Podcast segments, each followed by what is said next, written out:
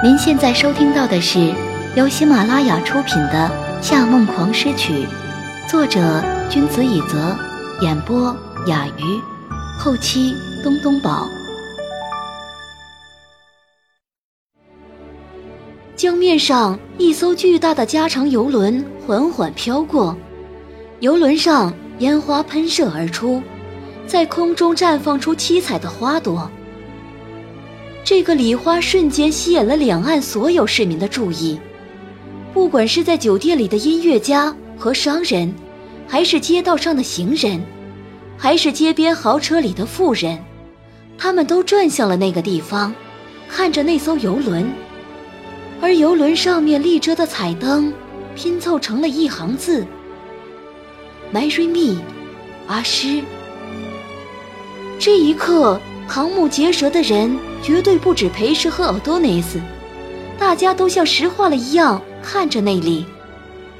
唯有记者的反应是最快的，立刻掏出相机，咔嚓咔嚓拍起照来。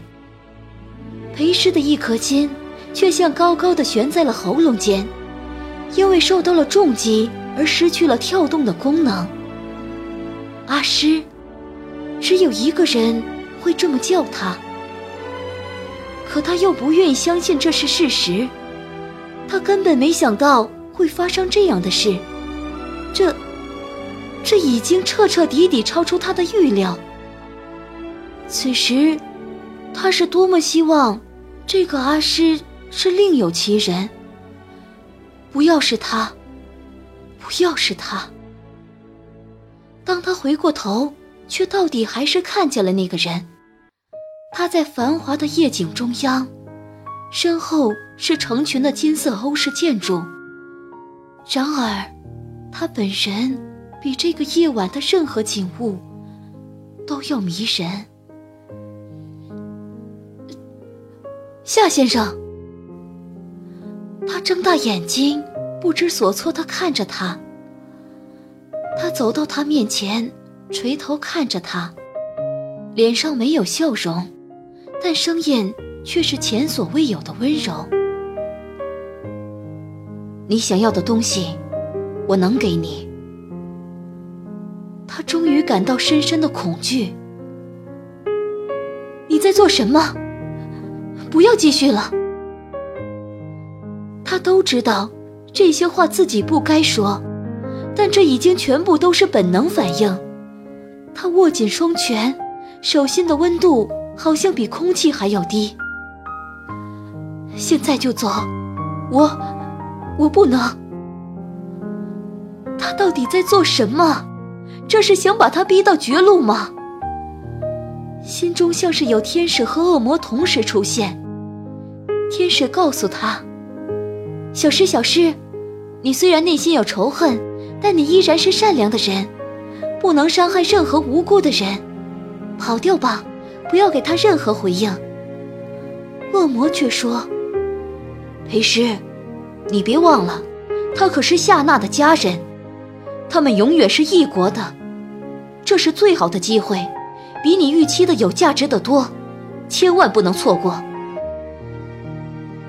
我完全没想到你会告诉我你喜欢我。夏承思勾下头，在他耳边轻轻说道。其实，我也喜欢你。从很久以前开始，就只喜欢你。裴时的脸却完全失去了血色。你可以喜欢，但不要做出任何草率的决定。这不是草率的决定。我说过，我是很传统的男人。一旦喜欢上哪个女人，会希望和她在一起一辈子。他拿出一个盒子，在她面前半跪下来，将它打开。阿诗，嫁给我。全场早已是一片死寂，除了照相机持续的咔嚓咔嚓声。当眼睛被闪光灯照得有些胀痛，裴时只觉得。这就是一场最可怕的噩梦。他所规划的这一切，不过是希望得到他两个反应：一是他在人前吃醋，二是他在人前亲吻他。如果运气好一点，他会被他求爱，因为跟在夏承思身边这段时间，他自语非常了解他的脾气。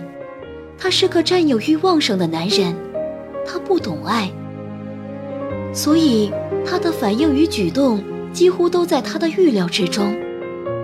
他只是从来没有想过他会求婚。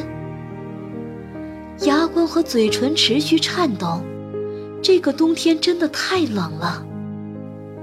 他的眼眶里有泪水在打转，似乎是真的再也无法承受这样的严寒。所有的一切，手受伤的过去，苛责的背叛，夏娜的挑衅，父亲的死。他发现真相，头晕目眩的恨意，都在他的大脑中，如跑马灯一般的飞驰着。他的手臂永远不会忘记被折断时的痛楚，他的眼睛。永远不会忘记重新拉小提琴时泪水流过的滚烫。终于，他平静了，微笑着取出那枚戒指。真漂亮啊，一定很值钱吧？夏承思怔住，他长叹一口气，让戒指在冰凉的手指间转动。不知道，是这个花的钱多，还是你妹妹用我父亲宣传他专辑时花的钱多？夏承思并没有明显的反应，只是瞳孔紧缩了一些。你的痴情真令我感动，不过，不好意思，我一点也不想和你结婚。他手微微一偏，就把戒指。丢到了江里，然后伸手摸了摸他的脸颊。再见了，夏先生。直至这一刻，全场剩下的依然只有一片咔嚓咔嚓声，连续不断的闪光灯和红灯跳跃的摄像机。裴师在这片诡异的寂静中，拽着裴曲走出了人群。记者们永远是敏捷如同猎豹的动物，很快就分成两拨人，蜂拥而上，把他们俩团团包围起来。他们的表情贪婪而嘲讽，使得他们比实际年龄大了十岁不止。他们采访的问题令人感到难堪，不过裴时全程都只是冷冷的回答：“无可奉告。”而夏承思在保镖的保护下。一直保持着长时间的沉默。这条新闻立刻通过卫星播放到了全国各地，在场的名流无一不惊讶。从进场起就昏昏欲睡的大提琴家，也连同他的妻女一起做出了相同的表情，用手挡住了 O 型的嘴。阿多内斯最宝贝的波斯猫掉在了地上，人如其名的疏冷钢琴家苏叔。也微微睁大了眼睛，看着他们的方向。裴师刚刚走到酒店门口，就看见了迎面走来的严胜娇。他端着鸡尾酒杯，穿着黑白蛇纹束身裙，裹着深灰色的皮草，头顶中型帽上，黑色的玫瑰蜿蜒而上。他个子不高，但两个幺九零的保镖却像是大型玩具犬一样。老老实实的跟在他的后面。至于其他的助理、司机等人，早已变成了蝼蚁一般的存在。他眼角斜飞向上，永远一副高不可攀又刻薄至极的样子。但这一刻，他的眼中竟露出了欣赏的神色。今晚你真让我意外，小诗。尽管裴氏和弟弟从小在他家长大，但他很少回家，就算回家，对他们也都直呼其名。他们多年没见，这一回居然叫他的小名。裴时觉得有些别扭，却也没太往心里去。没什么好意外的。颜胜娇的嘴唇有着红玫瑰的颜色，却如玫瑰的叶片一样薄而棱角分明。你知道吗？以前我一直觉得你是一个外表倔强、内心软弱的孩子。今天我确定自己是看走眼了。我在你身上看到了我过去的影子。我和你一点也不像。严胜娇无视了他的否认，只是把手中的鸡尾酒往旁边一横，他的助理就像奥运短跑选手一样冲过来接住。把他递给保镖，保镖再飞奔过去将他还给服务生，最后迅速归位。严胜娇收了手，继续说道：“你继承了你父亲的音乐才能，又有着不亚于我的头脑与冷静。你还有一个像我的地方，就是都喜欢把事情做绝。这是对的，只有破釜沉舟。”才能把自己逼到最巅峰。不过，有一件事你要记住。裴师没有回答，但也没有阻止他。严胜娇很少和他说这么多话，他其实有一些好奇。成功的女人，没有爱情。您正在收听的是。由喜马拉雅独家发布的《夏梦王诗曲》。说完这句话，严胜娇露出了相当温和的微笑，然后他拍拍裴师的肩，带着两个保镖回到了宴会现场。裴师没有再转过身去看他，只觉得寒冷的风都快吹透到他的脊背骨里去。严胜娇到底想表达什么？他自己不是和柯泽的父亲在一起吗？虽然他们一年根本不会说几句话。没有爱情，是指得不到爱情吗？还是他会失去爱一个人的感觉？同时，他听见人群中有人唤着夏先生，他越想越无法理解，越想越焦躁，直到他上了出租车。夏娜的一通电话打过来，这种焦躁的感觉更是上升到了顶点。事情你都已经做到这个份上了，我也不再让你去弥补什么。夏娜的声音有些发抖，但比起平时的大呼小叫，竟显得平静很多。我只想问问你，你做事这么豁得出去？不就是为了在唱片销量上超过我，然后拿下科纳的管弦乐队？但你是不是也忘了，发起这比赛的人是什么人？难道就不怕我哥取消你的资格？说了这么多，还是希望他能够出来说说话，挽回一点他二哥丢失的颜面。不知道夏娜身边有多少记者，但他确定，夏承思肯定也在。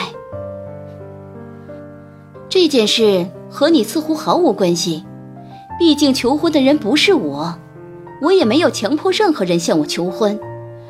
在竞争上，我可没有违反游戏规则，大家都知道的，是不是，夏先生？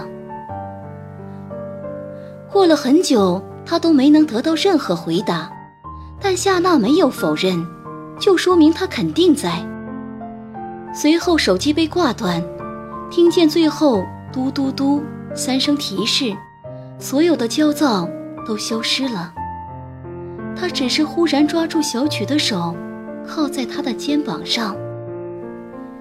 裴曲像哄孩子入眠一样摸了摸他的头发，小声说：“姐，别难过，我知道你在想什么，夏先生也知道，他这么喜欢你。”会原谅你的。他在他的肩上摇了摇头，小曲什么都不知道。夏承思这一晚的举动都很不符合他平时的行事作风。这一瞬，他觉得很迷茫，不知道究竟是自己利用他的征服欲刺激了他，还是他觉得夏娜对不起他父亲，想要弥补他。亦或说，他根本从来没有了解过这个男人。编辑了很久，准备发给夏承思的一条消息。这次对不起你了，你可以炒我鱿鱼。也终究没有发出去。他知道，这是多此一举。因为，经过这个晚上，他与夏承思之间，不论是工作关系、朋友关系，还是少许的暧昧，长期建立起来的信任，都彻底完蛋了。他从口袋里掏出了那枚戒指，钻石的光，美丽而森冷。像是一枚明镜，赤裸裸的倒映着人的心。夏娜已经气疯了，在他的心中，夏承思才是真正的哥哥。大哥虽然温柔又老实，但因为比他年长八岁，从小到大又是个标准的功课男，让他总觉得大哥就是大人，而不是一个哥哥。读书的时候。她因为漂亮又高调，总被男同学欺负，一直都是二哥出面帮她教训那些混账。她甚至不需要回家向父母告状，他都可以帮她把事情处理得妥帖又风光。每次只要他出现在他们班门口，女同学们总是会像打了兴奋剂一样尖叫。在他心中，他的地位甚至比柯泽还要重要的多。但他却从来不想要依赖他，哪怕他已经想尽了所有方法。这个晚上，他也只是留下了一句：“娜娜，你好好准备演奏。”就自己回公司去了。一向自己崇拜依赖的二哥，居然被那个女人这样对待，他简直太可恶了。他气得狠狠跺脚。脑袋几乎爆炸了，因此当手机铃声再度响起，他想也没想就劈头盖脸的暴怒道：“你还有脸打电话过来？”但是却在手机屏幕上看见了一个陌生号码。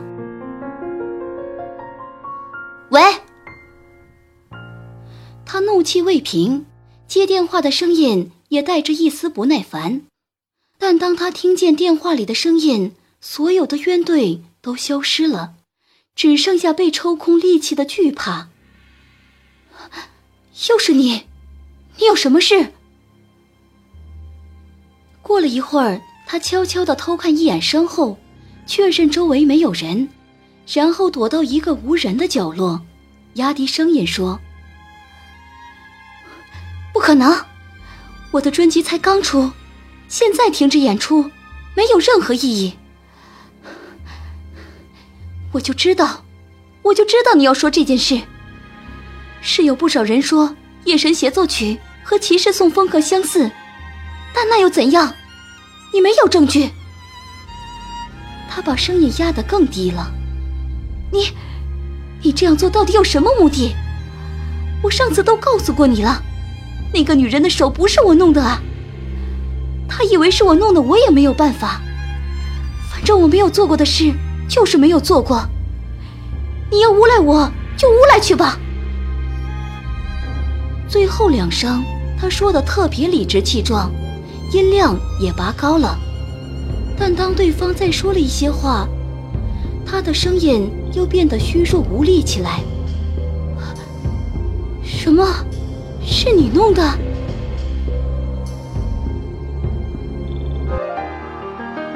听众朋友，您刚刚收听到的是由喜马拉雅出品的《夏梦狂诗曲》，作者君子以泽，演播雅鱼，后期东东宝。更多精彩有声书尽在喜马拉雅，感谢您的收听。